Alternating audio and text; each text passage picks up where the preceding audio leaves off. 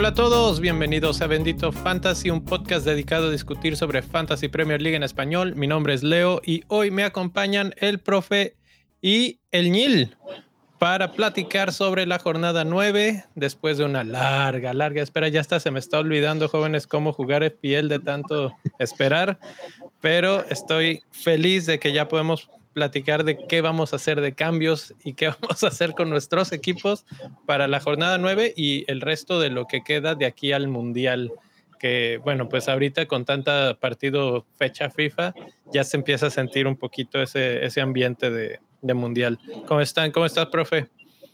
Todo bien, todo bien. Ya eh, felices de estar de vuelta y, y de hablar de lo que nos gusta, FPL. Niel, ¿cómo te va? Bien, bien. No nos podemos quejar. Va ganando México. que que parece mentira, pero no la excusa de que entramos como media hora tarde no es porque nos pusimos a ver el partido. Aunque en el fondo sí lo estábamos viendo, pero no, no es por eso. Simplemente todo se retrasa en estos días cuando no está el mi rey, que le mandamos un saludo. Ahí anda atrapado en el trabajo con los jefes y esperemos que todo esté fluyendo de la mejor manera. Por lo pronto, nosotros estamos listos para platicar sobre fantasy. Vamos a platicar primero, antes que nada, sobre la mini liga que llevamos como 15 días de no hablar de la mini liga y tenemos al top 5 en estos momentos en pantalla. Eh, se los cuento, eh, bueno, de hecho aparecen seis, por alguna razón corté seis jugadores en lugar de cinco, pero el quinto lugar es Walmanistas eh, con 477 puntos. Raciel MG con 81 puntos esta semana se metió al cuarto lugar. En tercer lugar, Krugut FC. En segundo lugar, Sparkle 11 con 52 puntos esta semana, 495 en total. Y en primerísimo lugar CR7 Diablo Rojo, que no solamente es primer lugar de Bendito Fantasy, sino que también es 445 en el mundo en estos momentos. Hizo 103 puntos, 103 puntos, repito, esta semana. y la verdad es que, este, bueno, pues ya con eso les digo todo. Eh, lo voy a checar, lo voy a abrir en este momento aquí en mi pantalla nada más para corroborar, sé que metió a Son en su equipo y eso es parte de la clave del éxito.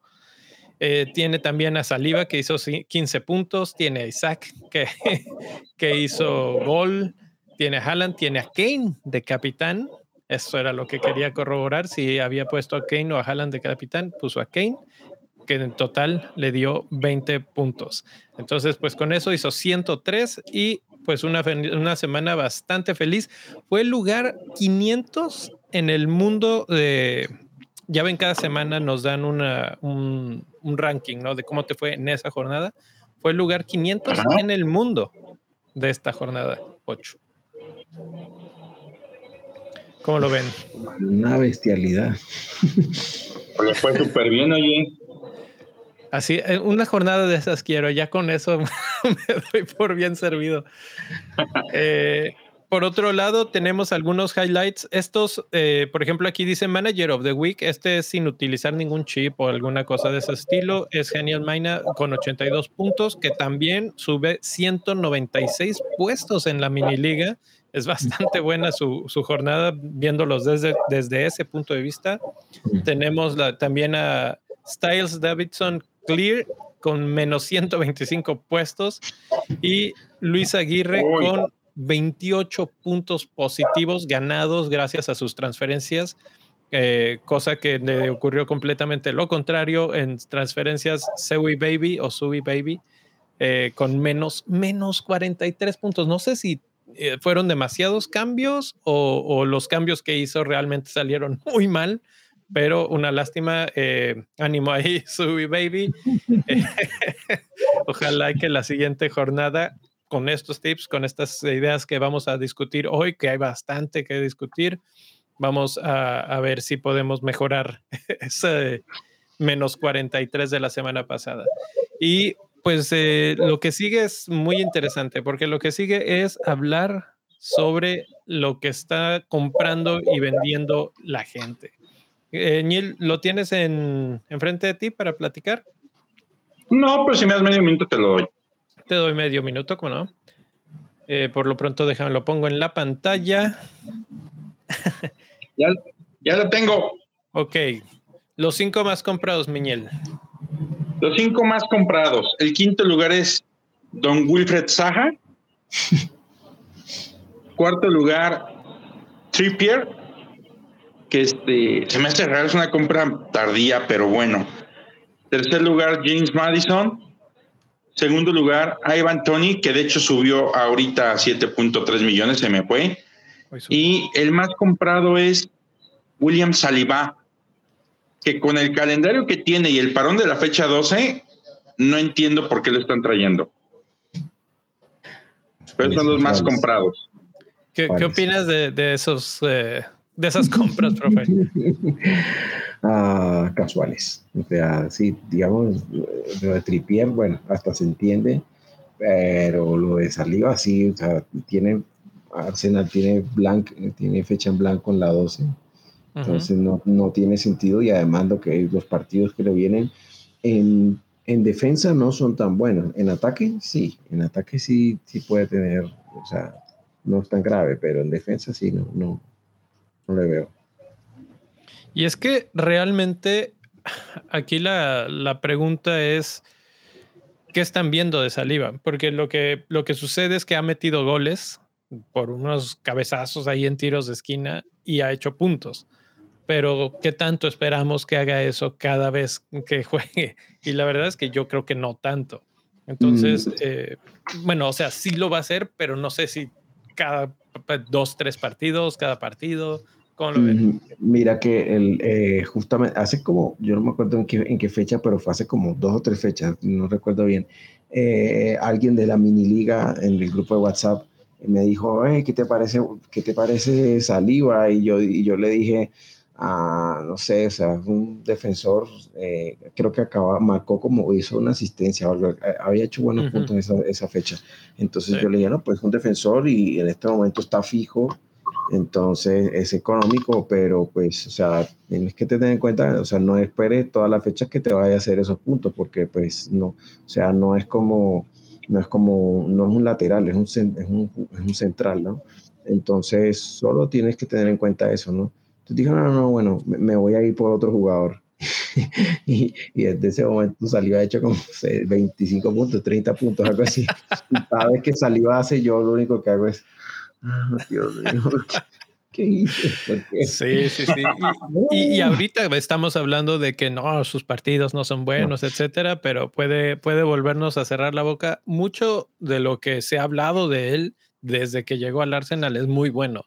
Entonces ha justificado a los que han tenido fe, pero la verdad es que sí no se ve muy bueno el panorama. Ahora, brincándonos a otros jugadores, aparece por ahí Saha, que parece que puede tener buen calendario a partir de, mm, tal vez no este, pero el que viene. Eh, y mm, después por ahí me, interesaría hablar de Madison un poco más, porque se ha oído un poco de ruido con respecto a Lester que ya cambia su calendario. Los, vimos arrancar con un, calendario espantoso, pero ya va a venir una serie de partidos bastante accesibles que los puede levantar de ese último lugar en el que están. Eh, la verdad es que han sufrido bastante goleadas espantosas como la de la semana antepasada y Madison es el talismán, es la pieza clave y creo que mucha gente está viendo eso y por eso es el tercero más comprado en estos momentos. ¿Cómo ves, Niel? Justamente me metí ahorita a ver su calendario por lo que ha pasado.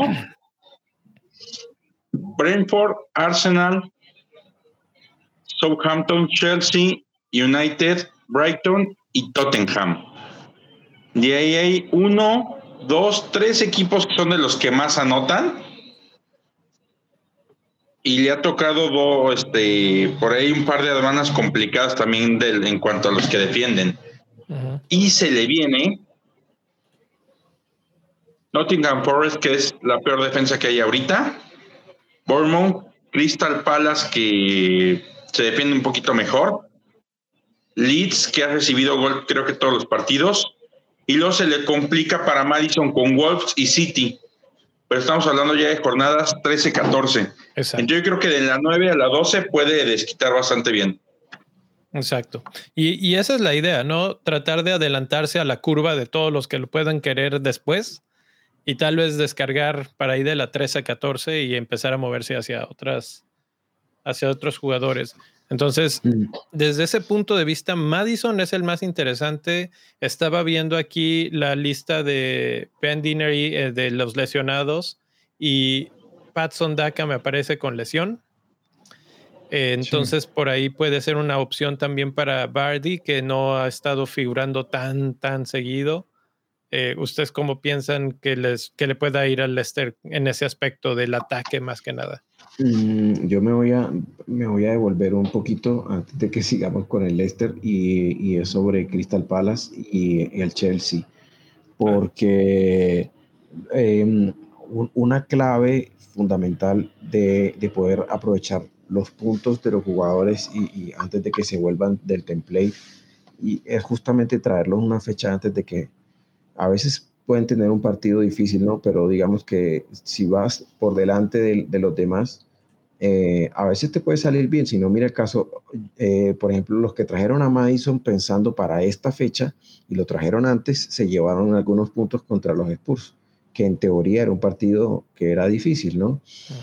Entonces, eh, pensando en, la defensa de Chelsea, como viene, como, como lo que ha mostrado hasta ahora recibiendo y encajando goles, pues no me parece descabellado pensar, mira que Crystal Palace le marcó, le hizo un partido bueno al City.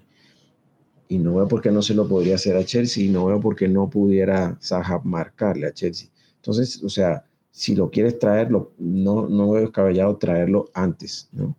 Em, ahora, tocando el tema de Leicester, em, eh, yo no, no, entiendo, o sea, Rogers probó con los dos delanteros y puso a, a Daka y a, y a Ineacho y le funcionó. Y entonces, o sea, volvió y cambió el esquema contra los Spurs. Y ahora que tiene a Daka lesionado, entonces no, no, lesiona, al parecer es algo menor, porque me parece que decía como illness, entonces no sé si es, es, una situación de virus, parece. Sí, eh, o sea, está, enfermo. No, o sea que sí, eh, puede ser que simplemente alcance a estar, porque todavía faltan varios días para la, para el partido.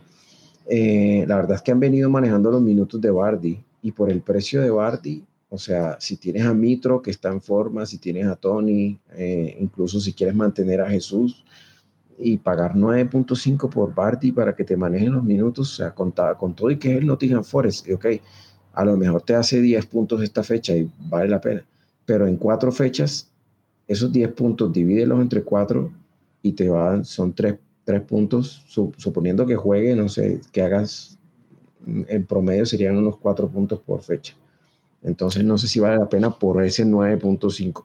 Ahora, está Harvey Barnes, que vale 6.9. La temporada pasada, cuando Leicester tuvo también como esa racha y de hecho sobre el final eh, estuvo bien. Él hizo buena pretemporada también ahorita, pero eh, había estado lesionado.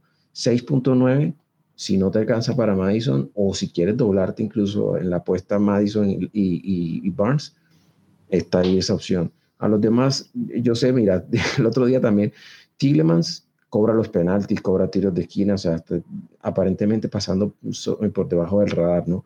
Pero sabemos que no es un jugador que sea muy ofensivo.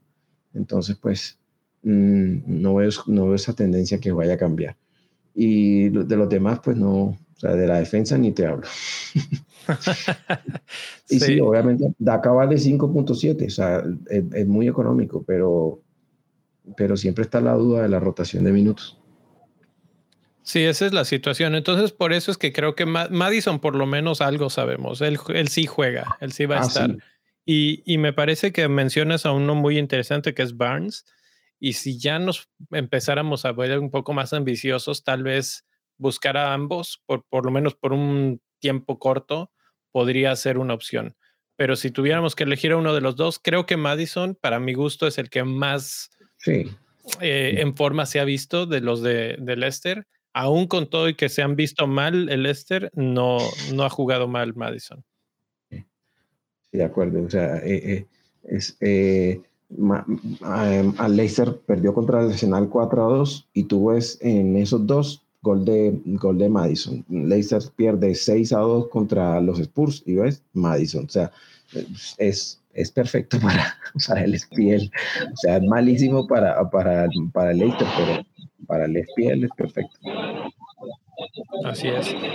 Eh, bueno, ¿tienes, profe, los más vendidos de la semana enfrente? Um,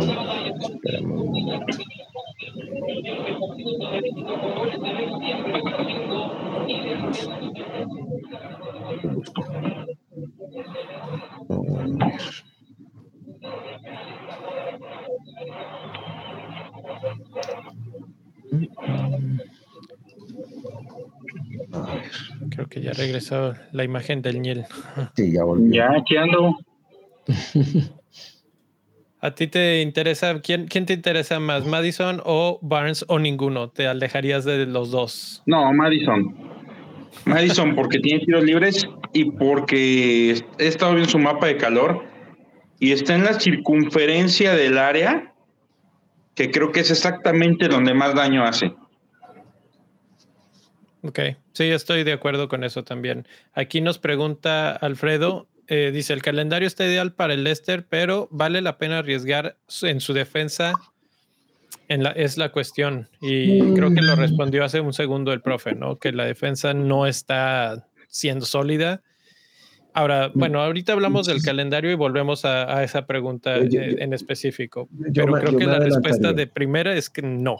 Sí, esa cosa, digamos, ya, ya sabemos que muchos tienen, digamos, el, tienen a Ward como segundo portero o incluso tienen el combo, los, que son más, los que son más locos, ¿no? Que tienen el combo Ward Iversen. Entonces, o sea, pues yo te digo, si quieres doblarte en la defensa de Leicester, o sea, realmente es casi que suicida, ¿no? Pero, pero si no tienes ninguno de los porteros y quieres arriesgar, por lo menos eh, estás loco, estoy loco. Estos son eh, pensamientos divergente lateral. sí. James Justin. James Justin vale 4.3, hizo una asistencia la fecha pasada o la antepasada, no me acuerdo. Y, o sea, es, es un jugador ofensivo, te puede sacar alguna asistencia, algo te puede, o sea, en un 3 a 2, si te saca una asistencia, alguna cosa, bueno, ahí ya te hizo, no sé, cuatro puntos, alguna vaina así. Sí. Pero creo que sería el único, porque el resto ningún otro. Uh, me tocó mirar en el celular porque aquí donde estoy no tengo la sesión abierta. Mm. la, verdad es que Leicester es, es la peor defensa del torneo. Ya lo tengo. En los últimos cinco ha recibido 3.2 goles por partido. y por ahí hice el ejercicio, le quité los goles de Liverpool porque dije fue una muy mala tarde y sigue sin irle bien, ¿eh? De... de... Sigue, recibiendo al menos dos goles por juego, que es demasiado. También Spurs les mete seis, o sea, han tenido muchas malas tardes, básicamente. Listo. ¿De quién te dije? Sí, la tarde de Spurs, perdón, no sé quién te dije. Liverpool. De, Liverpool, no, ojalá veremos ya. ya tengo los, eh, los, más vendidos. los más vendidos. Sí. El número uno, Gabriel Jesús.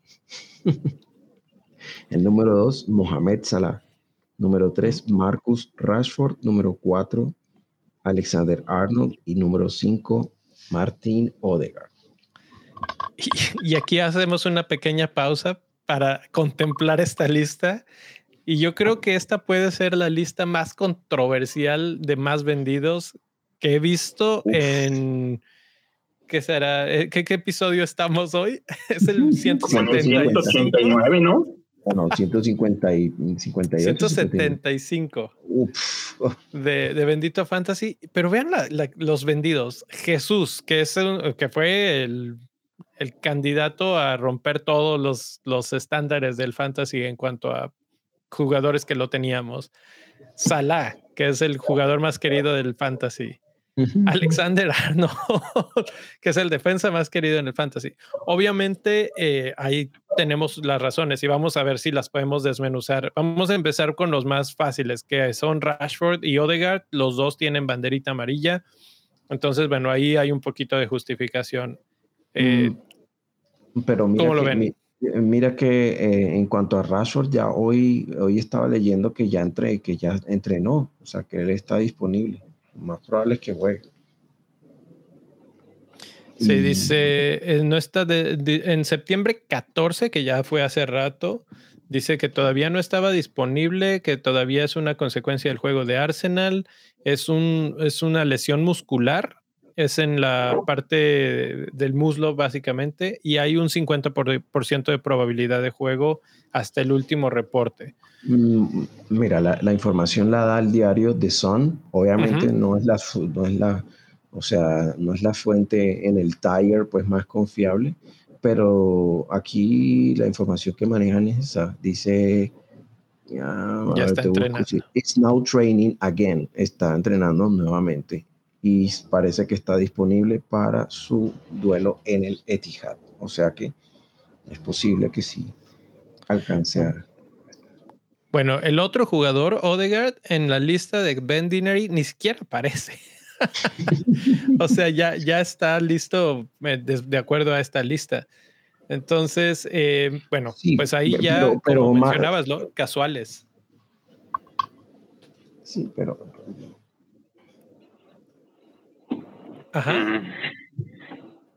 Sí, es que, o sea, más allá de que están lesionados o no, o sea, porque digamos, sabemos que Salah no está lesionado, eh, marcó gol con Egipto, con su selección, eh, entonces tiene un rival que tiene técnico nuevo, eh, no sabemos, obviamente sabemos a qué juega Brighton, pero no es que un día para otro sean a malos, ¿no? Pero, pero tienen un técnico nuevo, ¿no? Entonces...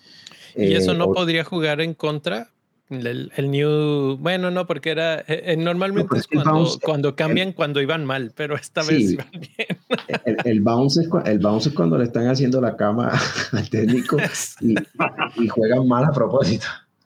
Sí, sí, sí. Pero volviendo a, volviendo a, la pregunta de lo que decías, claro, o sea, analizando eh, el por qué lo sacan, o sea, realmente en el caso de, de, Arnold se entiende que el Liverpool tiene un, tiene un, un calendario difícil y obviamente eh, en cuanto a, la defensa, ¿no? Pero pues en la ofensiva me parece que, que no está mal, o sea, yo creo que pueden marcar. Obviamente Salah venía de una racha mala, pero ya sabemos que en cualquier momento puede, puede despertarse.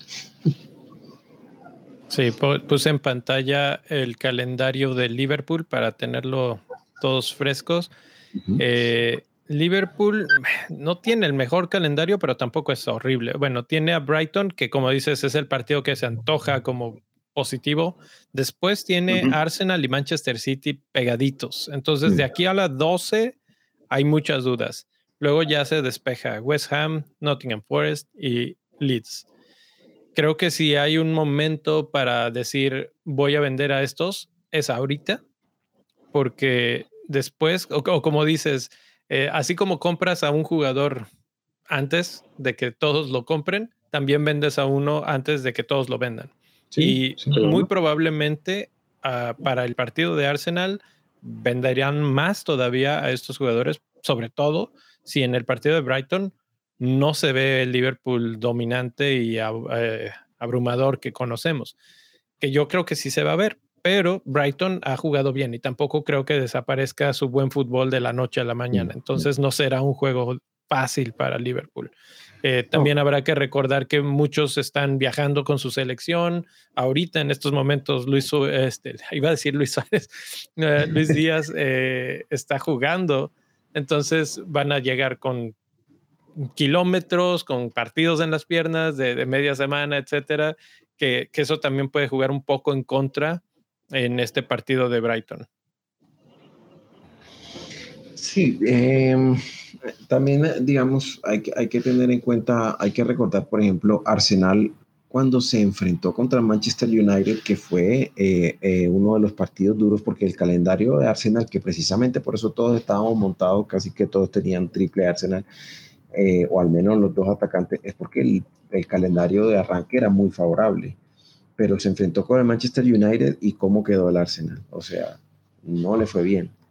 Y ahora se enfrenta a Liverpool y sí, Liverpool anda mal, pero, pero tampoco es que, o sea, volvió Jota y ya se vio la mejoría. En el partido de Champions ya se vio en la actitud, se vio en el equipo entonces, de nuevo, desde el punto de vista ofensivo, y sí, puede que si lo analizas como partido, puede que ese partido quede 2 a 2. O sea, a, nivel de fútbol es difícil, pero a nivel de fantasy, si esos dos lo mete uno Salah o los dos, o, por ahí Jota y una asistencia, queda bien. Entonces, eso es lo que hay que ver. ¿cómo ves tú que estén vendiendo a Salah y a Trent? Híjole, yo creo que se tardaron en venderlos, pero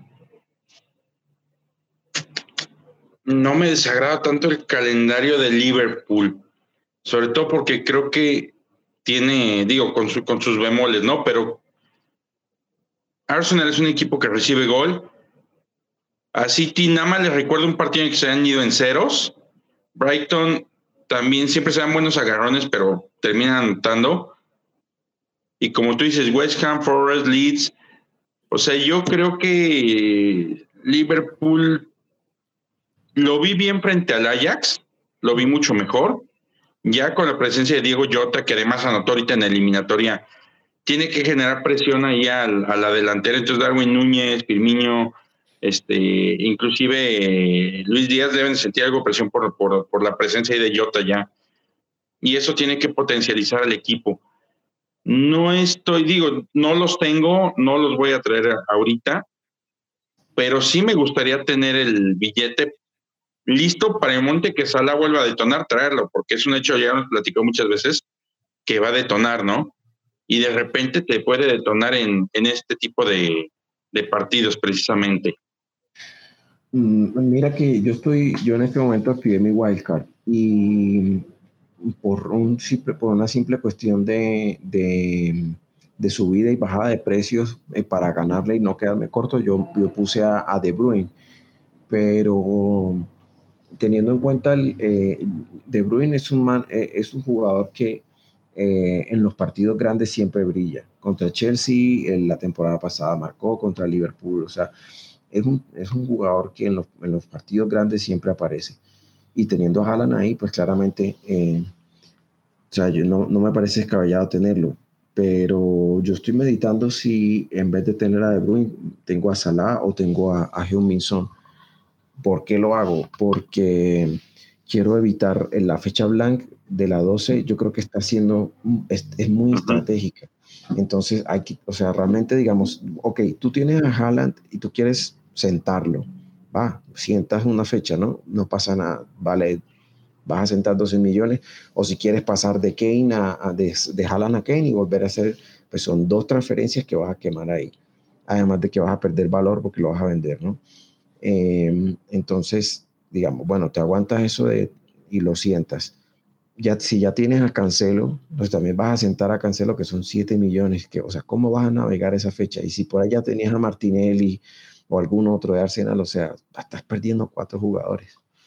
Entonces, lo que tienes que pensar es, bueno, viendo a futuro, yo, yo estoy cómodo, yo tengo wildcard yo puedo, yo puedo planearlo, pero los que no, los que no, no lo tienen, entonces también tienen que pensar en eso, ¿no? Y digamos, si en estas cuatro fechas, que de nuevo lo que te decía, en ataque se ven bien, que en defensa puede que no. Pero si en estas cuatro fechas ah, encuentras a alguien que te pueda hacer los mismos puntos, yo creo que vale la pena mejor tenerlo y no tener que centrar, sentar tres, cuatro jugadores, porque eso te va a debilitar mucho. Sí. Y mencionaste al Arsenal que precisamente Gabriel Jesús es el más vendido de todos. ¿Hay alguna justificación que vean eh, de frente clara, lógica, o, o, es simplemente que de repente ya la gente se cansó? Mm, para mí es el blank. Yo creo que la gente está, o sea, es algo que ya ¿Que se estén preparando para las 12? Eh, bueno, los casuales no sé si tanto eso, pero si, si ven el calendario y el cambio de calendario también pueden pensar eso, ¿no? Que uh un cambio en el calendario y, y simplemente dicen, no, ya, se acabó el calendario favorable y hay que sacarlo. Así es, vamos a repasar rápidamente el calendario de Arsenal y luego, vamos contigo, Neil. Eh, Arsenal tiene, ah, déjame lo encuentro porque creí que iba a estar muy abajo y no está tan abajo, está ligeramente a media tabla. Está Spurs, que es un partido durísimo para ellos, el Derby de Londres, Liverpool, que pues todavía peor, Leeds, Manchester City, luego ya Southampton y Nottingham Forest. Parecido al Liverpool en el aspecto que de aquí a la 12 se ve el panorama bastante oscuro, bastante nublado y, y, si tú ves al Arsenal en estos momentos dices, bueno, ah, bueno, además de que, perdón, Dije Manchester City en la 12, pero en la 12 realmente hay un blank, hay un blank. Se me olvidó ahí borrarlo para, para este calendario. Creo que hasta le conviene más no jugar que jugar contra el City.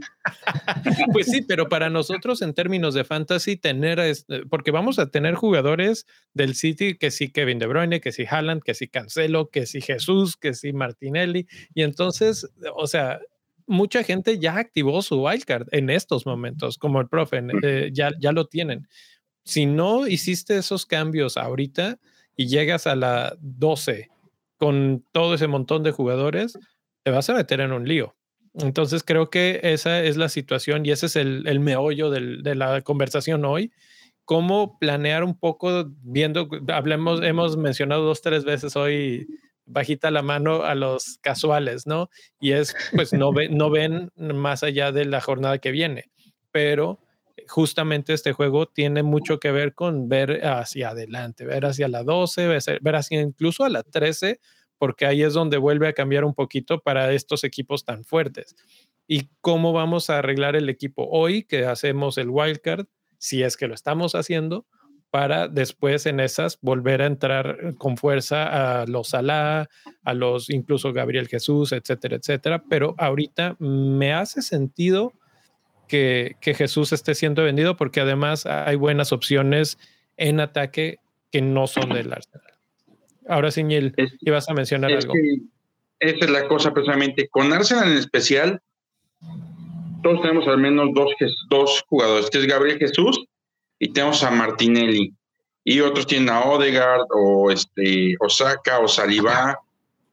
Entonces por ahí se complica tener ellos, porque además estoy seguro que todos tenemos dos o hasta tres del City.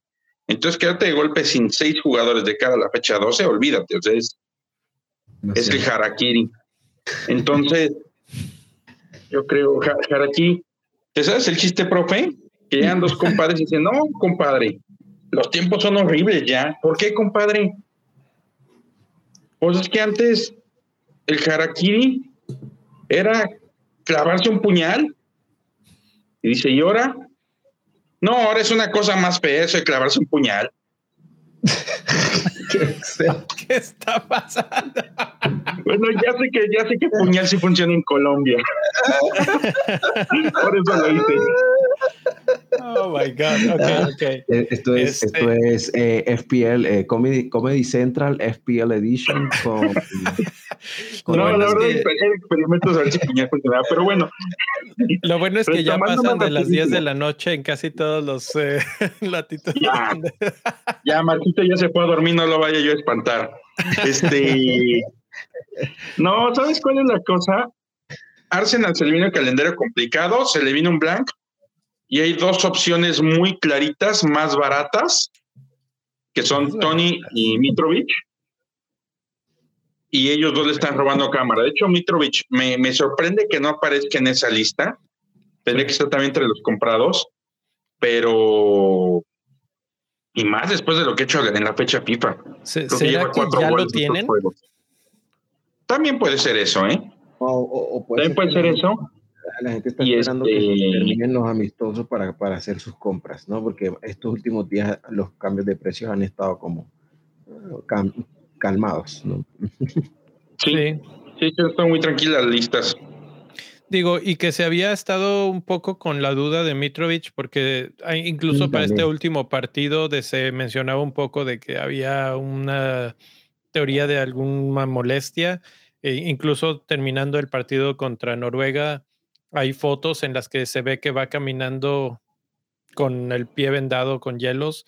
Entonces, este, tal vez por ahí también va un poco la, duda de si comprar o no a Mitrovic, aunque todo parece que no es nada grave, nada más es precaución, ¿no? Entonces, bueno, eh, vamos a pasar a dejar eso ahí. Nada más voy a hacer una pequeña pausa para darle gracias a todos los miembros del club de Bendito Fantasy, a los que están en el, en el nivel de tribuna, Jason, David, Irving, Moretti, Rodolfo, Francisco y Enrique, y a los que están en nivel de cancha, ya con su gafete de cancha, Julio Santamaría y Marco, que están eh, inscritos en el club de Bendito Fantasy y para hacer eso tuvieron que ir a benditofantasy.com diagonal club o a patreon.com diagonal bendito fantasy y ahí pueden encontrar toda la diferente gama de ofertas que tenemos para ustedes. Muchas gracias a los que ya lo han hecho y si ustedes no lo han hecho, bueno, los invitamos y si no, lo más, lo más fácil que pueden hacer para agradecer es darle like a este video, suscribirse si no lo han hecho, eh, hablamos de Wildcard, no sé si todos hayan eh, jugado tanto tiempo este juego. Muchas veces hablamos como si, como si todos supieran, pero Wildcard es esa tarjeta que te permite hacer todos estos cambios ilimitados una vez al semestre. Y justamente ahorita se está hablando tanto de eso. Bueno, pues si eres nuevo y estás oyendo esto por primera vez, eh, suscríbete para que no te agarre en curva la próxima y te agradecemos eh, tu presencia en este video y en este podcast. Por lo pronto, gracias a todos los que están en Club Bendito Fantasy. Una vez más, benditofantasy.com, diagonal club. Y con eso quiero repasar rapidito el calendario antes de ya pasar a los datos, porque mencionaste, Ñil, que habían dos delanteros que tenían buen, buenas opciones. Y quiero hacer énfasis en uno de ellos, Fulham, tiene en los siguientes partidos a Newcastle, que es una enfermería, a West Ham, que no anda muy bien, que digamos, a Bournemouth, que es muy, muy, muy poroso en defensa, Aston Villa, que tampoco anda bien, Leeds, que bueno, ya no sé ahorita cómo está en Leeds, llevan un mes sin jugar, y Everton. Esto es de aquí a la 14. Y Mitrovic se ha visto bien incluso contra equipos fuertes como, como Liverpool, por poner un ejemplo. Entonces, a mí me parece un candidatazo para nuestros equipos de aquí, eh, casi casi que hasta el Mundial. ¿O cómo lo ven ustedes? Yo te voy a decir algo, Mitrovic ha dado puntos con todos los equipos del Big Six que ha jugado. Ahora, ah, y, eso me preocupa a veces porque normalmente decimos, bueno, es que es un equipo fácil, es un equipo difícil. A veces los equipos del Big Six atacan tanto que dejan espacios. Y cuando hay un equipo más chico, se, se defienden mucho más atrás. ¿Podría darse ese caso? ¿Lo, ven como una posibilidad ahí de que eh, West Ham o Bournemouth se tiren atrás y no le den el espacio suficiente a, a un jugador como Mitrovic? ¿O no mm. importa realmente para él algo así? Yo, yo, creo que eso depende mucho del estilo de juego. O sea, digamos, cuando hay un equipo chico que no suele tener posesión o que no genera, sino que lo que suele hacer es contragolpear. Entonces, cuando juegan contra el Big Six, de pronto, sí, contra un equipo grande, de pronto sí te marcan algún gol y pues el talismán del equipo normalmente lo marca, el partido queda 3 a 1. Y si tú miras, no, fue un gol de contragolpe, ¿sí? Pero el caso de Fulham a mí me parece que es diferente, porque el Fulham sí ataca. Es un equipo que genera, que tiene vocación ofensiva. Entonces, eh, los, puntos, los, los, puntos que obtuvo contra Liverpool o contra los equipos grandes no los obtuvo solamente porque fuera una contra o lo que sea, sino porque tiene vocación ofensiva. Entonces, eh, contra un equipo chico que se le cierre, igual, así como le jugó a los grandes, es que si tú ves Fulham, ha jugado igual siempre. O sea, si lo han puesto en los aprietos y, y, y, lo, han, y, lo han, digamos, eh, dominado, pues sí, pero no han cambiado su, o sea, no, son fieles a su estilo.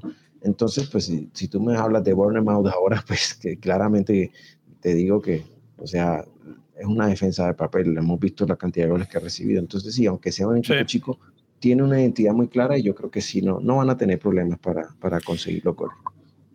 Tenga, hagan un mapa mental rápido de cómo están estos partidos, porque en unos segundos el Niel nos va a platicar sobre qué equipos tienen sus mejores promesas, digamos, hacia del lado del ataque y qué equipos tienen las mejores promesas del lado de defensa. Entonces, acabas de mencionar, profe, al Vamos a ver. El otro jugador era Tony. Brentford está un poco más a mitad de tabla porque eh, a cinco partidos su promedio de, partidos no es tan bueno. Entre ellos está Chelsea y eso les echa a perder un poquito la, la seguidilla de partidos, pero no es mala. Bournemouth precisamente es el que sigue. Y pues invita bastante. Newcastle, como mencioné, con muchos problemas, que de hecho ya habría aquí rápidamente la lista de lesionados. Nomás los voy a mencionar. Carl Darlow, John Joe Shelby, Elliot Anderson, Bruno Guimaraes, Callum Wilson, que parece que ya está también entrenando, Alan Maximan, Alexander Isaac, Chris Wood y Emil Kraft. Newcastle no tiene delanteros. Si, si Isaac Wood y Callum Wilson no terminan de, componerse de aquí al partido, no tiene ninguno de sus tres delanteros y tampoco tendría San Maximan. Entonces, ah, mi niño del Santos podría debutar. no, tendrá jugadores, pero no sus, sus eh, principales armas. Eh, eh, ah, no, no, no, no. Oye, y por ejemplo. Yo creo que Wilson alcanza. Dale, dale, profe. No, te decía que yo creo que Wilson alcanza a llegar.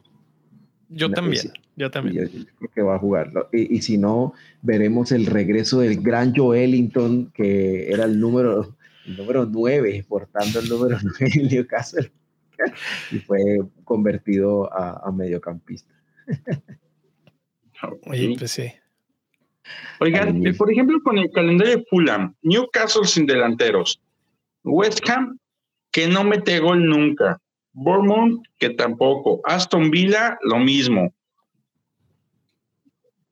Y Leeds, sí, bueno, sí, vuelve a Gerard Moreno. Y después de eso, Everton. ¿No se les antoja aventar por una fichita en la defensa de Fulham? Eh, eh, eh, he visto algunos que tienen a, Tete que, y, se mandó un hole y el otro que vi que tenían también era Henderson no, Henderson, no, ¿cómo se llama el portero de, de Fulham? Eh, espérate. Mm, Mira, hay un Tosin, un Tete. Tete, Tete, Tosin. Robinson, Mbao, Duffy. ¿Será Shin Duffy? Sí, sí, Sean Duffy de, de ah, Viking. está! Pero no. ¿No, no quieres decir la capitán? Leno, Bernd Leno es el portero de. eso, eso, eso, eso, Oye, estaría interesante, ¿eh? O sea, al final ya le aguantaron a Brentford. Bueno, ya no le aguantaron, ¿verdad? Pero ya jugaron contra Brentford, Liverpool y este y Tottenham y Arsenal. O sea, después de eso que te toquen todos estos que vienen, Leno no suena tan mal, ¿eh? Bueno, 4.5 millones. Está bien baja. Y sería un mega diferencial. Uh, Lo de tener su mamá y su entrenador. Yo, yo le pregunto al profe que yo le pregunto al profe que tiene activado su wild card en estos momentos. ¿Te atreverías a meter a Leno, aunque sea de segundo portero? Mm, no, segundo portero se queda Ward. Este, no estoy haciendo rotación de porteros, entonces se queda Ward. De hecho, estoy buscando un portero de 4.5. En este momento tengo a Pope por el tema de, las subidas y bajadas, pero no me quiero doblar en la defensa de Newcastle porque ya tengo a Trippier y me parece que Trippier ofrece más valor que Pope. Entonces, no sé, porque eh, estoy buscando, tengo a Wehey como, o sea, tengo un defensor ahí, tengo a Neko que vale 4, necesito uno de 4 o 5 y que estoy meditando, no sé quién puede hacer, pero, pero Leno podría ser mi portero de 4.5. Creo que acabamos de encontrar una joya sin darnos cuenta. Mira, vamos a hablar rápido de, vamos a seguir regresando al calendario, pero Neil, eh, puse en la pantalla para los que nos siguen en YouTube eh, la gráfica en la que vemos tu tabla en la que tú organizas eh, ataques y defensas en cuanto a tu pronóstico o tus números que has visto de los últimos cinco partidos. Eh, para quitarlo del camino, en lo que ves los datos, Manchester City se pinta solo, mejor ataque por un buen tramo de los demás. Interesantísimo que Brentford y Liverpool eh, si lo vemos de izquierda a derecha, mientras más hacia la derecha, mejor ataque. Brentford y Liverpool están cara a cara, ¿eh? ahí están pegaditos, pegaditos. Lo siguen Tottenham y Arsenal, que bueno, Arsenal empezó con mejores partidos, Tottenham obviamente tuvo seis goles en el último, entonces ahí como siempre nos recuerda el mi rey, hay que considerar un poco los, la historia de por qué ha pasado estas cosas, pero si lo vemos de abajo hacia arriba, es qué tan buenas defensas son, qué tan malas defensas son. Y ahí sí hay una diferencia bien interesante porque Nottingham Forest, Bournemouth y Leicester se separan, bueno, se, se separan tanto del resto del grupo que crean dos grupos básicamente. Están todos y están esos tres que son los más malos. Entonces, si los vimos en la, en la lista de los siguientes cinco partidos a esos tres, probablemente sea un buen partido para atacarlo. Ahora sí, con eso te la dejo, Te dejo el, el balón botando en tu área. Sí, no, claro, claro. Te encuentras a Forrest, Bowman y Leicester y es duro contra el muro contra ellos. Están, o sea, son checker por todo ahorita los tres. Y hay. Um, ¿Sí? es que eh, una cuña aquí para interrumpir es que Sinisterra eh, iguala el partido para Colombia con un doblete. Sí, acabo de a ver, me dio coraje. ¿Dos a dos? Dos a dos. Dos a dos. Wow, Oye, bueno ¿de, dónde ¿eh? sacó ese uniforme Colombia? ¿No está bonito? es la segunda equipación, pero no sé, a mí me gusta. Solo faltan las medias rojas y ya quedamos todos de rojo, así como mi Liverpool. Es, lo que te iba a decir. ¿Está inspirado en el Liverpool o algo? Sí, veo al no, es rojo. A mí me evocan más como al vecino que tienen. Como a Venezuela, no, el, el, vino, tinto de, vino, tinto de, Venezuela es muy característico. este es rojo. Ah, profe, traes la playa de Colombia. aquí está, mira. Vamos, de amarillo. El clásico Yo amarillo. Estoy de verde, pero está haciendo frío, mira.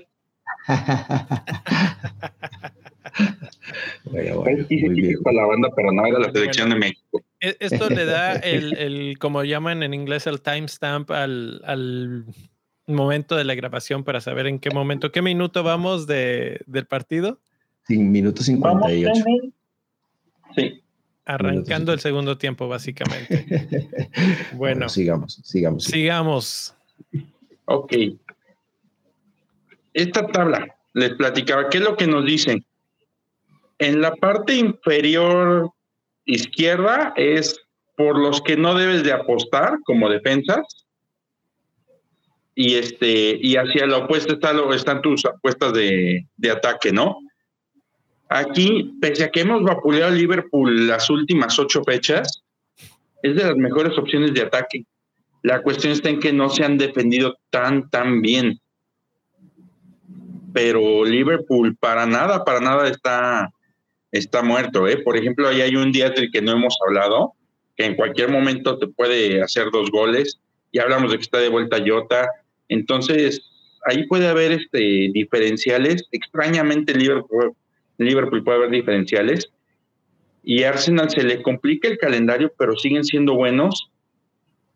Y la otra, hay un espejismo con Tottenham porque sin esos seis goles no se va tan alto, ¿eh? Anda más o menos parejón con Arsenal. Entonces ahí habría que ver porque aparte seis goles son contra Leicester, que ellos sí ya comprobamos que son malos en todas, todas. y este habría a lo mejor que esperarnos y ver. Y ojo, por ahí datos que estuve checando de jugadores en particular. Tottenham Pierre-Emile Hoiberg está jugando bastante bien y está dando un buen de puntos, ¿eh? Pues si quiere una opción baratita, ahí está, está inclusive por encima de Kulusevski. Este, no, no, no le compite obviamente ni a Kane ni a Son, pero pues es la mitad de precio. Yo, yo tengo un par de cositas que aquí destacar de estas, de estas cosas que no van por esos nombres, por esos equipos, Neil. Eh, hablábamos de Fulham y de la opción de este portero Leno. Leno van contra Newcastle, ¿ok? Vamos a buscar a Newcastle en esta gráfica y lo vamos a encontrar mm, bueno, vamos a decir, de la mitad para atrás en cuanto a ataque. No atacan tan, tan prometedoramente como nuestra mente nos lo indica. O sea, no son malísimos, pero tampoco son súper buenos. Después van contra West Ham. West Ham es probablemente el peor ataque de acuerdo a los números que calculas tú a tu, a tu métrica. Eh, está Bournemouth, que sabemos que también es de los más malos, además defienden mal. Está Southampton, que también está por ahí al mismo nivel de Newcastle, incluso un poquito mejor que Newcastle, que no es intuitivamente lo que pensaríamos, pero está. Entonces. Me sorprendieron. Ves a, todo este bonchecito de equipos, ya estoy en la jornada 12, me voy a West Ham, West Ham, eh, West Ham no, no. Leeds, Leeds, perdón. Y, es probablemente el partido más complicado en cuanto a defensa para, para Fulham. Entonces ya estoy cubriendo casi las cinco jornadas y todavía no me encuentro un rival digno. Llego a la quinta jornada, que es la 14 contra Everton. Everton también aparece en la parte más baja del como peor ataque junto con West Ham, junto con Wolves, junto con Nottingham Forest, justo junto con Bournemouth. Entonces creo que ya estoy casi que vendiendo a mi portero y trayéndome a Leno, porque, porque sí, sí suena bastante lógico tener a un portero que va a enfrentar a muchos equipos que no son buenos atacando. Sí. Sí, sí, sí. Famous last words, ¿no? Eh, van a empezar a meter goles ahora después de que lo hemos visto esto. Ese clásico del FPL. Gordon destrozando la liga. Ah, eh, bueno, Che Adams de pronto ahí arruinando el, el de, ah, lo que habría que ver es cuántas, eh, si Leno hace atajadas, ¿no? Eso también es importante tenerlo en cuenta. ¿Cuántas atajadas hace Leno por partido?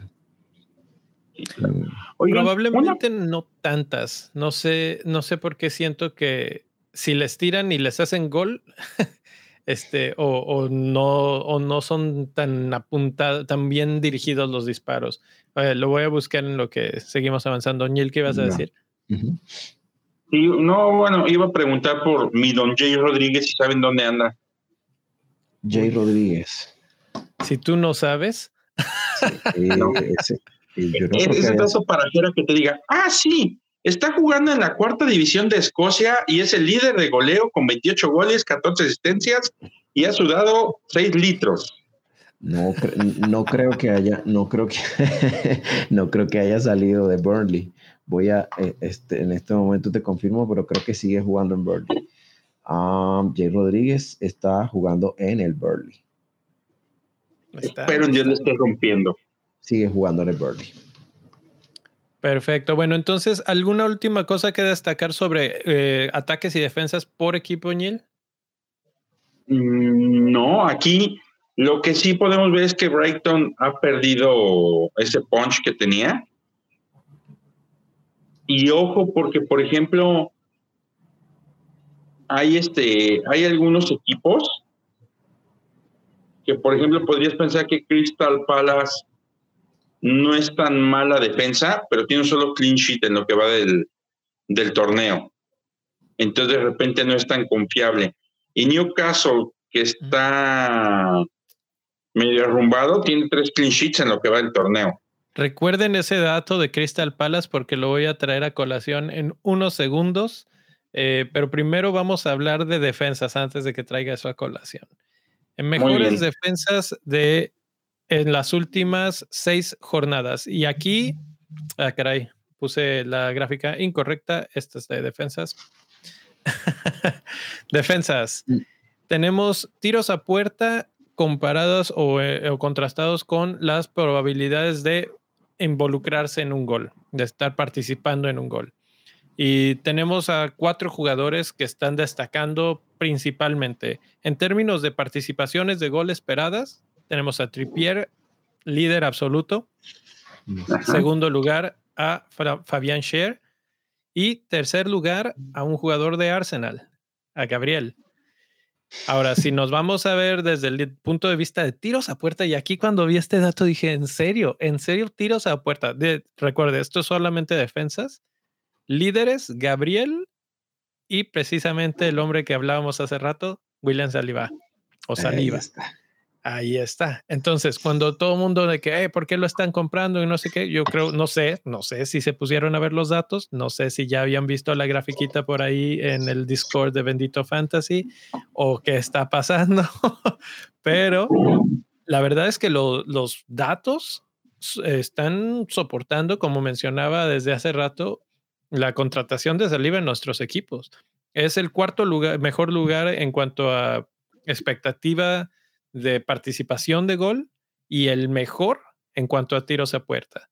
Y si los vemos desde el punto de vista del, del, bonus point system, no cuántos bonus han hecho, sino cuántos puntos de bonus en total les ha dado el, marcadorcito ese que los sube o los baja, es eh, el que tiene más, con 169 de estos cuatro.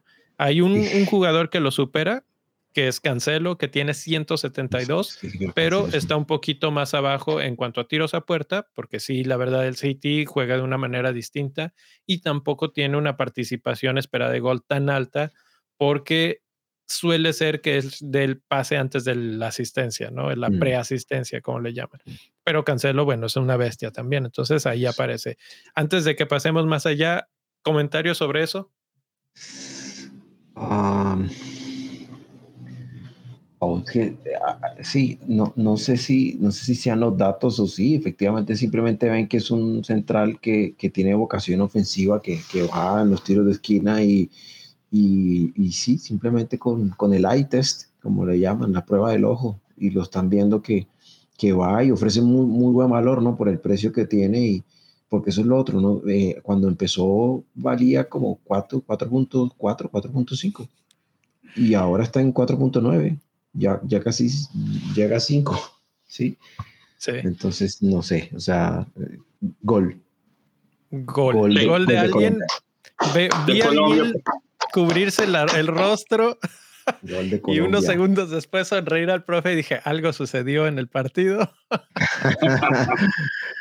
Nótese que yo no lo estoy viendo porque nada más veo sus reacciones y con eso sé. Eh, parece que 3-2 favor Colombia. Wilmar Barrios. Es correcto.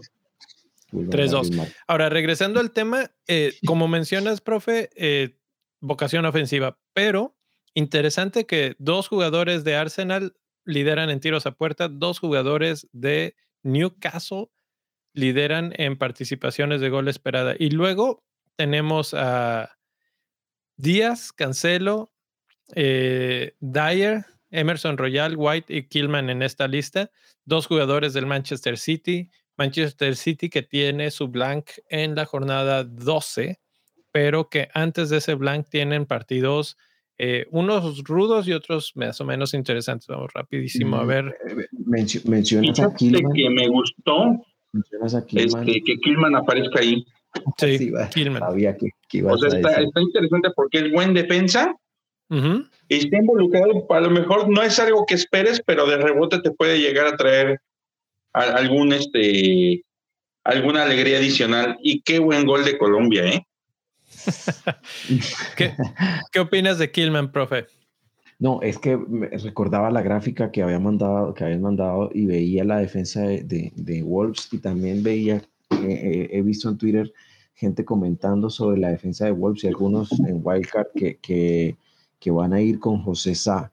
Eh, o con Johnny Otto, que por el valor que tiene, pues lo que ofrece también, porque pues, eh, por ese valor, digamos que puede ser un enabler, pero sí, pero yo no sé hasta qué punto la defensa de Wolves me, me genera tanta confianza, ¿no? O sea, bueno, vamos a ver. El calendario de Wolves es West Ham, que ya hablamos que era mal ataque, Chelsea, que es un volado ahorita, Nottingham Forest, que es mal ataque, Crystal Palace, que, eh, bueno, ese juego es visitando a Crystal Palace, ahí es un poco más peligroso Crystal Palace.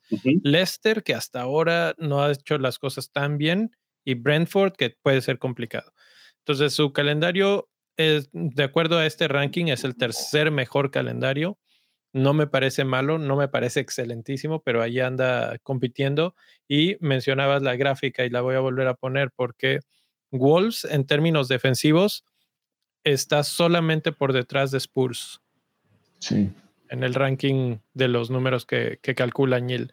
Entonces vemos a Spurs, luego a Wolves, luego a Liverpool, eh, Brighton por ahí pegado, pero Wolves ha defendido muy bien. Yo lo mencioné hace poco. Eh, estoy pensando quién me lo dijo. Creo que fue mi rey. Me dijo, ah, sí, pero es que hay que ver contra quién ha jugado. Va a jugar contra Manchester City. Bueno, pues incluso contra Manchester City dio buen partido. Al final Manchester City es mucha pieza, ¿no? Pero finalmente no los golean. O no una cosa destructiva. Eh, entonces, creo que, no fueron seis, exacto. Y, que um, un, equipo como el City pues, está claro que te los puede hacer, sobre todo con Haaland en el, en el momento que está viviendo. Sí, sí yo, yo lo que veo es, eh, y porque mencionaba a Johnny Castro Otto, y, a, y porque también me parece que Kilman puede ser una buena opción por el valor que tienen, ¿no? Es un valor, son piezas que, que te pueden conseguir puntos y si lo necesitas sentar en el banco, pues no, no te va a doler mucho si lo necesitas sentar en los partidos que tú veas más difíciles, ¿no? Entonces, por eso pensaba que esos dos ya, José Sá, pues entiendo que hace muchas, muchas atajadas, ¿no? Entonces puede dar buenos puntos, pero, pero vale 5.0, ¿no? Entonces ahí es donde me pone a dudar, pero con los otros dos, digamos, no, no, no dudo. Bueno, si tienes a Pope, es más o menos el mismo precio, ¿no? Mm.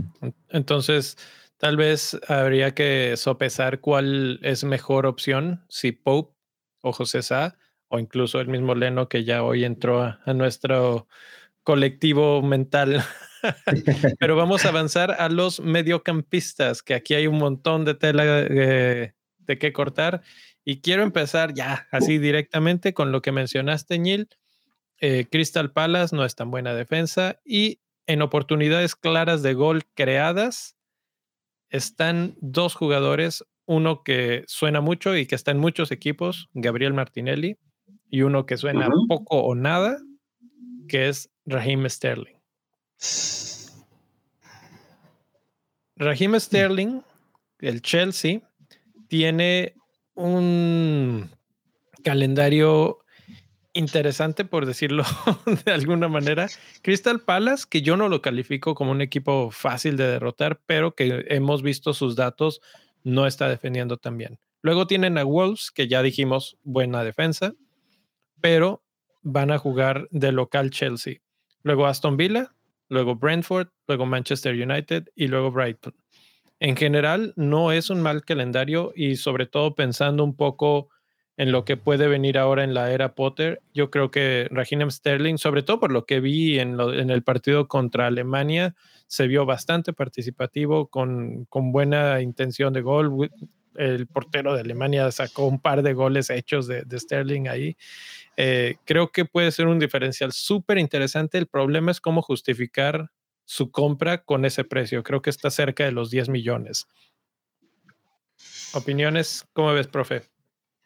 A ver, Sterling, Sterling, cuando lo vimos en ese precio y obviamente cuando movía a Chelsea, eh, a mí me pareció que, que, podía llegar en el, o sea, que había que monitorearlo. Es, es ese clásico jugador de, de, monitorear, ¿no? Y ya vimos que está siendo determinante en el ataque, ¿no?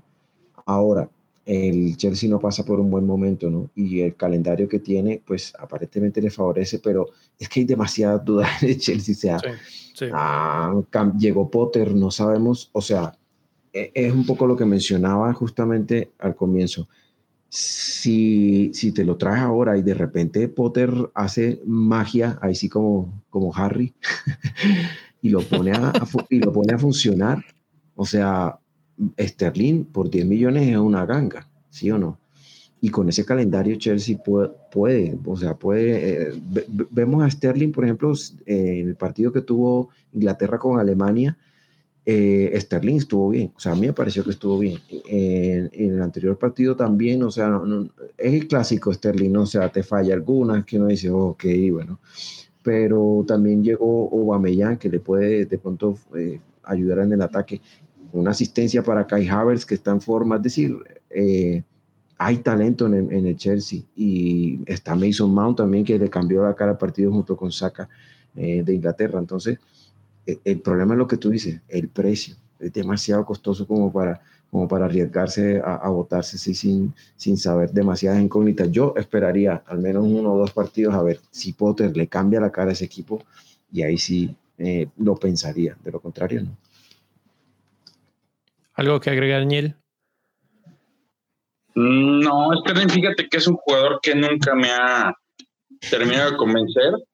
Y por ahí la única, la única sería que debería lo que dice el sea, que Potter le, le diera un plus que debería ser que valiera la pena, pero que me llame la atención, creo que es mucha lana metida en incertidumbre. Exactamente. Exacto. Bueno, ese era el único comentario con respecto a Sterling, porque, bueno, no, de hecho no.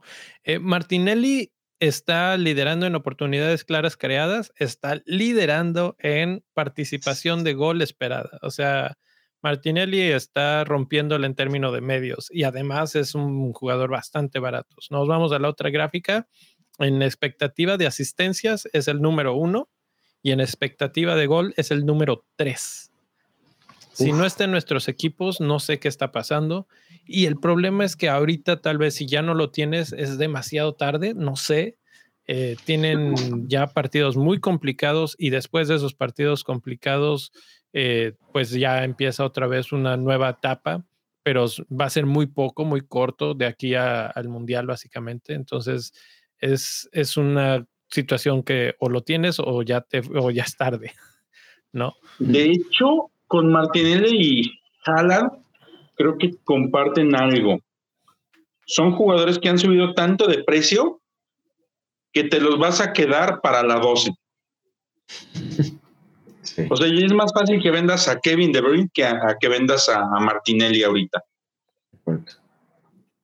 Es correcto, es correcto. Sí, mira que yo, por ejemplo, eh, yo tengo a Saka y yo empecé con Saka en vez de Martinelli eh, en este punto Saca solo está dos puntos por debajo de Martinelli.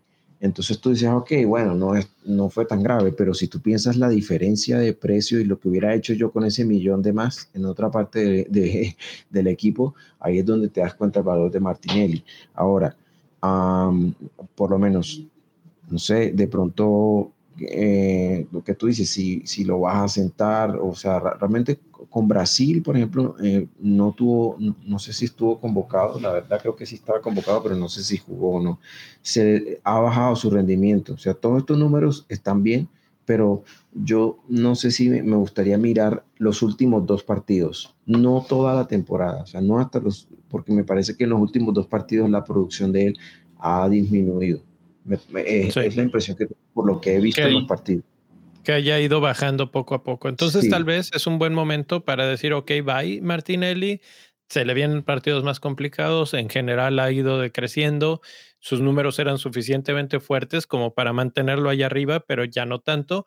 Y se me hace interesante que precisamente el que le sigue en cuanto a expectativa de asistencias es otra vez Sterling y justito atrás de Sterling Salah que bueno, no confiamos en Sterling, pero ¿confiamos en Salah? Es la pregunta realmente en estos momentos. Yo creo que sí, sobre todo en términos de asistencias, y aquí es el dato súper revelador, ¿no? Porque nosotros vemos esta gráfica que, por cierto, tengo que mencionar, se perdió la conexión con YouTube, entonces eh, espero que nos estén acompañando en el podcast y si quieren ver, terminar de ver estas gráficas, eh, pues los invitamos ahí al Discord. Ahí van a estar todas estas gráficas eh, para, para, ustedes, para que las vayan siguiendo mientras nos escuchan o después. Pero lo interesante de este asunto es que Salah es el tercer lugar en cuanto a expectativa de asistencias, pero es uno de los últimos en expectativa de goles. está por encima de, de Salah, están Zaha, Gordon, Martinelli, Son, Rodrigo, March, McAllister y después aparece Salah. Uf. Entonces, Gordon. Gordon, March, McAllister, Son. Jesse March. Sí. Y el que los lidera a todos es Saha, que es uno de los más comprados de esta semana. Estos son datos de las últimas seis jornadas, números fríos, así, ese es el, bueno, es el XG, Eh, pero pues ahí nos dice todo lo que tenemos que saber de Salah, por qué la desilusión que hemos estado viviendo de Salah y mucho del análisis que, hemos, que se ha estado haciendo en diferentes medios, en Twitter, etcétera, que mucha gente ha dicho, Salah ha cambiado de rol en Liverpool, está siendo más creador. Y justamente es lo que vemos. Su XA es tercero en esta lista, su XG es sexto, séptimo, no sé qué, en esta lista, ¿no? Entonces, es, es claro que su rol pasó a ser más creativo. Ahora, que eso se mantenga por siempre, quién sabe, ya será decisión de Klopp cuando tenga todas sus herramientas, ahora que regresa Tiago, tal vez Tiago puede ser el que se vuelva más creador y eso libere un poco a Salah. ¿Cómo ves tú, profe, ese, en ese aspecto a Liverpool reajustándose con Firmino, con Jota, etcétera? Sí, em, yo creo que eh, eh, la, la, transición del equipo y, la reinvención del equipo eh, no fue como, no fue algo suave, sino más bien fue como nos estrellamos y nos toca ver ahora cómo nos reinventamos, ¿no? Y yo creo que también si uno ve los partidos, le está haciendo falta o sea, es como que el, el, bajón en el rendimiento de Arnold también afecta a Salah, ¿no? Porque eh, estábamos acostumbrados a ver eh, la cuenta de Twitter, gol, Salah, assist, Alexander Arnold. Entonces era, era eso, ¿no? veíamos mucho eso. Y sí, se ha visto también alejado de, su rango de acción, en parte también porque, eh, digamos, Mané, no solo la, la función de Mané, de arrastrar marcas, de, generar los espacios. Entonces, eh, vemos que Jota hacía eso, digamos, de cierta manera, pero Jota no estaba. Y el que estaba era Darwin, que no estaba haciendo esa función porque Darwin es un, tipo de jugador diferente. Y Firmino también eh, es un media punta, o sea, Firmino es un 9, medio 9, medio 10, ¿no? Entonces, sí, vemos que Salah estaba cambiando su, su rol. También se veía como falto de confianza y, a veces como que remataba y no le salía o le rebotaba el balón. Eh, pero yo, veamos el partido de Napoli, eh, no, el de Napoli no, eh, contra Ajax, perdón. Y ya vemos nuevamente destellos de, del ataque, ¿no? Y contra, con, en, en, Egipto, en Egipto que no tiene, o sea, en Egipto, Sala, ahí sí, o sea, sí en Liverpool, tiene quien le surta algo de balón, o sea, en Egipto está solo en Egipto sí es Salah y 10 más. Pero creo que en Egipto juega el rol de tú eres el que nos hace los goles, ¿no? Ajá, exactamente. Eso, a eso iba. Que a pesar de que en Egipto él no tiene, o sea, los jugones que tiene al lado, el rol que tiene es diferente y vimos que anotó. Entonces también es como, es como ver eso, o sea, sí, lo está afectando el funcionamiento, pero en lo individual está ahí, el jugador está ahí. Exacto. Exacto. Eh, eh, su rendimiento más bien tiene que ver con el equipo y cómo está funcionando dentro del equipo.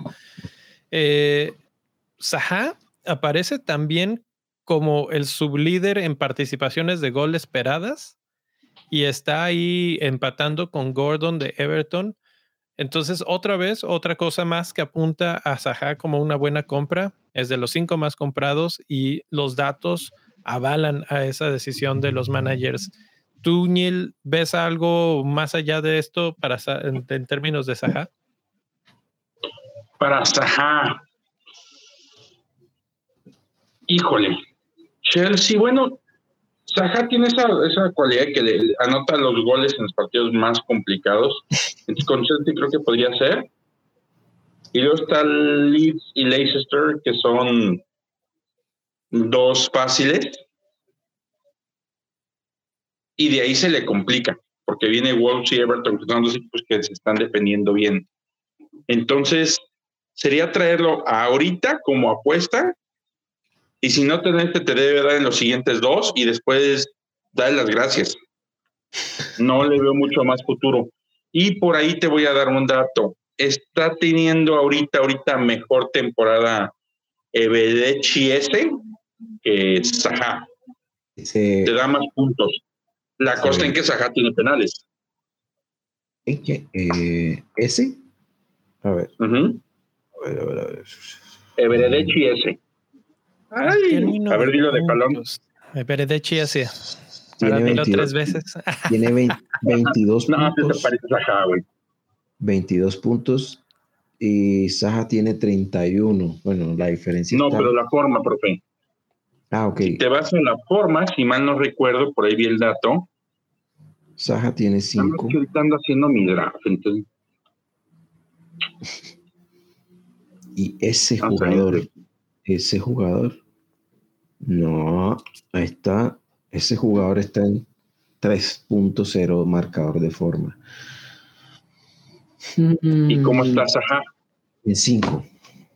Es lo que le está ¿De dando forma? según- Sí, es lo que Sí, estoy viendo aquí. a, a mí no me parece que, que tuviera, que tendría sentido que tuviera más forma S porque aparecería en estos datos. O sea, estos son datos agregados de seis jornadas y en los que tendría que tener oportunidades claras de gol, tendría que tener participaciones y su expectativa tanto de gol o de asistencia tendría que ser alta para considerarse con mejor forma. Entonces, realmente creo que ese no, no está cumpliendo con esos este, requerimientos como para estar ahí. Por ejemplo, vemos a, a Rodrigo que aparece ahí. Lleva varios partidos lesionado, pero estaba siendo tan bueno que aparece en la lista. De hecho, Todavía es el ahí. segundo mejor. Todavía Ah, está. Sí. Eh, lo, que, lo que sí veo es que ese vale 5.5. Entonces, lo mismo, ahí está una alternativa en caso de que no te alcance para Saja o que no quieras invertir tanto. Pues decir, te ponen, tienes entre Saja y Madison, tú dices, no, pues prefiero a Madison. Y, y ok, bueno, pero quiero de pronto ver, aprovechar si algo pesco de, de los puntos de Crystal Palace. Ahí está ese, vale 5.5 y como dice Neil, tiene buen, o sea, tiene buena influencia en el ataque de Palace, ¿no? Entonces, es buena opción, Así es. Sí, no está tan perdido. ¿no? Pero sí tienes razón, no es la mejor opción.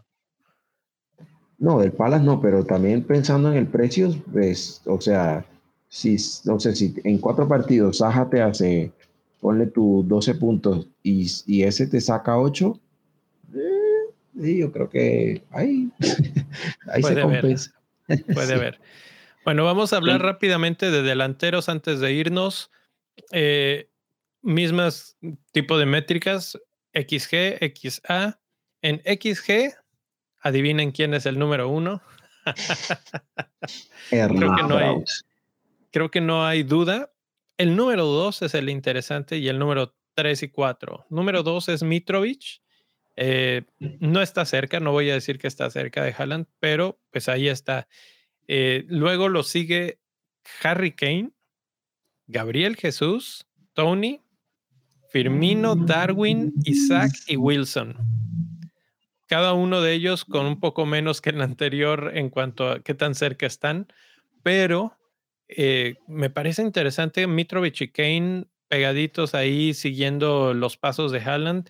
Haaland que obviamente ya mencionamos no lo vamos a querer vender porque tenemos ya un, un dinero invertido, digamos, en él, pero que no va a tener jornada en la 12. Y vamos a tener que estar buscando alternativas para capitán, que mañana hablamos específicamente de capitanes, pero que ahí están ya levantando la mano unos candidatos muy interesantes como Mitrovic y sobre todo en el lado de los premium, Kane. En términos de asistencias, Jesús y Kane son los, los que se pintan con mejores números, aunque Haaland también aparece ahí y Tony también aparece ahí. ¿Cómo ven ustedes? ¿Hay algo más que, que discutir en eso o es muy claro en términos de delanteros la situación? Me brinca Firmino. Mm, como opción, ¿piensas? Firmino. Sí, sí, está, está Mm, muy por debajo del radar. Sí, ya Darwin Y la verdad es que gol. tiene por ahí dos, tres jueguitos muy buenos, ¿eh?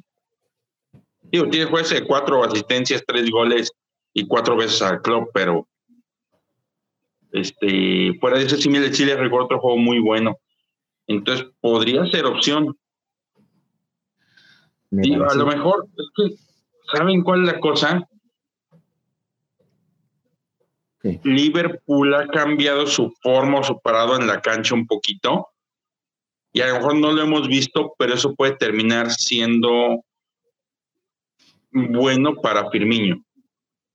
Mm, Firmino creo que no importa mucho cómo juegue Liverpool, él siempre termina bajando por el balón, acompañándose mucho y si de repente se le encuentra en el área, la clava. O sea, él es un jugador tan completo que, que no depende tanto de cómo juegue Liverpool. El problema es que no es tan constante en los X-Mins, ¿no? No, mm. no, no, aparece todo el tiempo, sobre todo con la competencia que tiene de Darwin, la competencia de Jota. Es difícil predecir si va a estar o no va a estar. Eso es lo que a mí me preocupa en términos de Firmino. Sí, de acuerdo. No, Jota marcó gol hoy. Eh, asistencia de Luis Suárez, un, un gol hecho en Liverpool. Eh, yo no sé, yo creo que eh, por lo que vale, lo mismo, o sea, tienes ahí a Tony que cobra penales, que fijo, Mitro, en fin. Ah, yo sé que no lo mencionaste, pero y, me puedo saliendo del tema, mm, pero no sé si de pronto cuando viste los números, estabas haciendo la gráfica, de pronto te apareció ahí o si tenemos información sobre Solanque, porque no entiendo, de verdad no entiendo, o sea, yo sé que tiene un aparente buen calendario, pero, o sea, la gente enloquecida, o sea, eh, lo he visto como tendencia. Se ha mencionado mucho, mucho, mucho, en los... Bueno, les voy a platicar por qué rápidamente. Eh, me voy al calendario. Bournemouth es el mejor calendario para nuestro, nuestras métricas con Brentford, Leicester, Fulham, Southampton, West Ham y Tottenham. Esos son de la 9 a la 14 y por eso, y por ser el delantero fijo y porque puede ser una buena opción muy barata, es que se habla de Solanke. Pero en términos de los números, absolutamente desaparecido. ¿eh? Sí, es que, o sea, yo, digamos, yo recuerdo la temporada pasada que incluso llegamos a tener a Broya en el equipo, o sea, estábamos desesperados porque no había delantero, entonces cualquier, o sea, cualquier Denis de cinco puntos y pico que, que, fuera, que jugara, que fuera medio titular, hiciera algo, perfecto, y se ponía, o sea, yo lo entiendo pero no entiendo en esta temporada poner a Solanke. Eh, y sí, tiene calendario, pero no, no, no me parece. O sea, las opciones que mencionabas me parecían mucho mejor. O sea, Ahora, Tony, ah, eh, Mitro, no sé. Eh, todo depende. Creo que aquí se habla un poco de jugar con dos delanteros en ese caso y tener a Solanke en la banca como una opción a entrar en cuestión de emergencia, así como rompas en caso de emergencia, entra Solanke a hacer nada de todas formas, porque eh, creo que las mejores opciones ahora vamos viendo oportunidades claras creadas. ¿Quiénes son los más creativos? Tony es el mejor. Jesús, Kane y Haaland están todos empatados. Luego sigue Firmino otra vez. Mitrovic y Darwin empatados.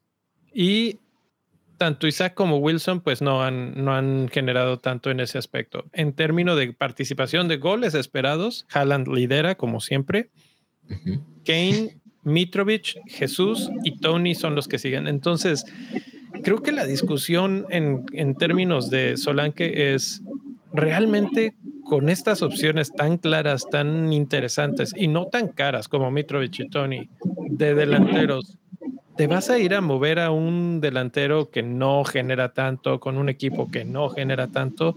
A mí se me hace, como dijo el Neil, un harakiri. o sea, es que digamos... En el buen sentido.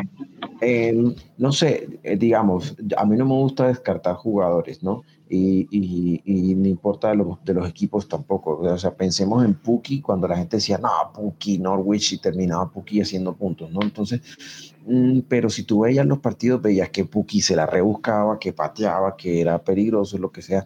Entonces yo creo la invitación sería esa, ¿no? O sea, mirar, bueno, miremos, o sea, realmente los números o a los que no les gustan los números, sino vean los partidos, vean los highlights y vean qué está ofreciendo este jugador, si realmente vale la pena y no se voten eh, como el en el tren así porque todo el mundo lo está recomendando, entonces yo lo voy a meter. A menos de que estés pensando en una, en, por eso digo que todo depende y lo que tú mencionabas, ok, no, es que yo quiero tener a Son en el medio campo, pero también quiero tener a Salah o a Sonia De Bruyne.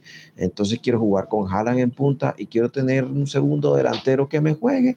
Ahí tienes a, ahí tienes a, si estás pensando en esa estrategia, no, pues te va a servir porque Solanke te va a jugar todos los partidos, lo van a poner, te va a dar los dos punticos y si por ahí hace algo, bueno, ya te, te cumplió la función. Pero eh, solo en ese escenario lo veo viable. Y para eso también tienes ahí, si estás buscando opciones, a Bonigi de Nottingham Forest, vale 5.9 me parece, y también tiene eh, gol, asistencia. Eh, el compañero de Solanke, bueno, Moore vale como un poquito menos, no sé, por si acaso no te alcanza. Eh, pero sí, en general veo que aparte que se fuera con ese propósito, no le veo mucho sentido a tenerlo. Correcto. Neil, ¿cuál sería mm. tu delantera ideal? ¿Dos o tres delanteros? Tres delanteros. Tres delanteros. Tres delanteros. Haaland, Tony y yo crro que Mitrovic. Mitrovic sería la opción. Esa es mi delantera en el wildcard. Esos, esos tres son los delanteros que tengo en este momento en mi wildcard. Interesante. Fíjense, yo creo que sacrificaría a uno de Mitrovic o Tony para traer, tratar de traer a Kane. Eh, interesante que todos estamos mencionando hasta este momento que ¿saldría Jesús de nuestros equipos? O sea que eso se, empata con lo que se está viendo en la compraventa de jugadores. Y mantendría Haaland, mantendría Kane y sería un volado en términos, más que nada, ver para quién me alcanza más entre Mitrovic y Tony. Y ahí es donde tal vez, porque el dinero se ponga muy, muy justo, podría empezar a considerar a otro jugador más barato. Pero creo, y sobre todo si, si se recupera eh, físicamente, que podríamos considerar otros jugadores como Isaac, como Wilson, antes que a Solanke.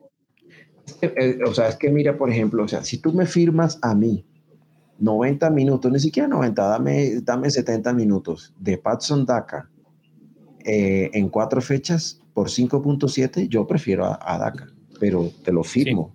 y, con el calendario, que también estamos hablando de buenos calendarios, bueno, pues el de DACA está bastante bien.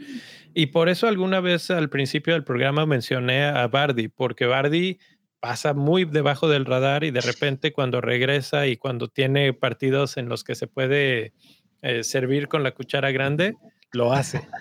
Entonces, eh, digo, la verdad es que a mí se me hace poco probable, pero ahí están algunos nombres que no aparecen porque obviamente no son los que han estado haciendo mejor las cosas, pero que se ve un poquito el panorama a favor. Entonces, bueno, pues a menos de que tengan alguna última cosa que agregar, podemos cerrar aquí. Mm, sí, que, ganó Colombia 3 a 2.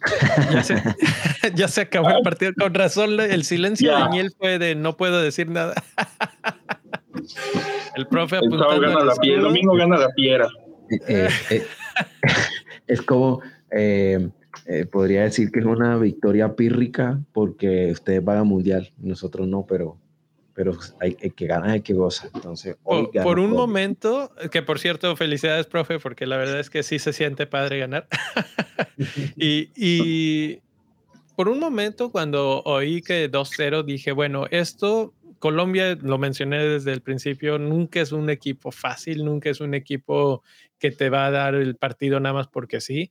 Y, ganarle 2-0 iba a ser una muy buena noticia de cara al Mundial. Ahora perder 2-3-2 es este bastante ganando 2-0. Eh, me parece que va a ser una situación anímica importante. Vamos a ver cómo la manejan.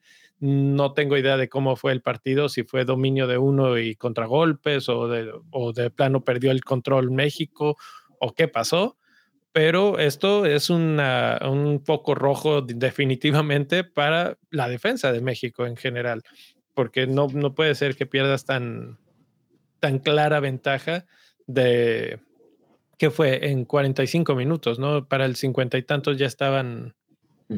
eh, el marcador volteado. Entonces, bueno, esto un poco como anuncio de que sepan que vamos a estar hablando mucho de selecciones porque se viene el mundial. Estén atentos. Eh, profe, ya se ha estado mencionando algunas apps que, que van a tener juego de fantasy. No sabemos todavía si va a haber una oficial del mundial o si no. ¿tú, ¿Tú tienes información? Eh, sí, de hecho, o sea, eh, para el Mundial de 2018 hubo, y, el, y la, era muy parecido, no sé si jugaron el de la Euro, me parece que sí jugaron. Entonces, sí, es igual, o sea, ellos hacen una, un oficial. Y si por eventualidad que no estuviera, yo sé que Real, Real Fever eh, no, no es patrocinado, pero pues Real Fever, ahí si no están escuchando. eh, sí, ellos también tienen, tienen fantasy, tienen fantasy de, de varios. Entonces, y el del mundial yo creo que también lo van a tener. Perfecto. Bueno, pues ahí les estaremos avisando. Obviamente habrá mini liga y ahora obviamente estaremos platicando de eso en el mundial. Eh, tendremos obviamente pláticas sobre los equipos que estén por ahí y los que no estén, pues ya veremos el análisis que nos puedan aportar el profe, etcétera, que, que, siempre es bienvenido para poder disfrutar del fantasy y del mundial. Que Nunca he jugado el Fantasy del Mundial, pero se debe de vivir todavía más intensamente. si de por sí el Mundial es intenso, ya, ya quiero imaginarme con el, con el Fantasy. Pero bueno, creo que con eso podemos cerrar de manera agridulce para los mexicanos, felices para los colombianos. y eh, bueno, nos vemos mañana en Capitanes. Señores, un gustazo platicar con ustedes. Nos vemos. Vámonos, felicidades, profe. Bien ganado. Buenas, noches a, todos. Colombia. Colombia, tu papá.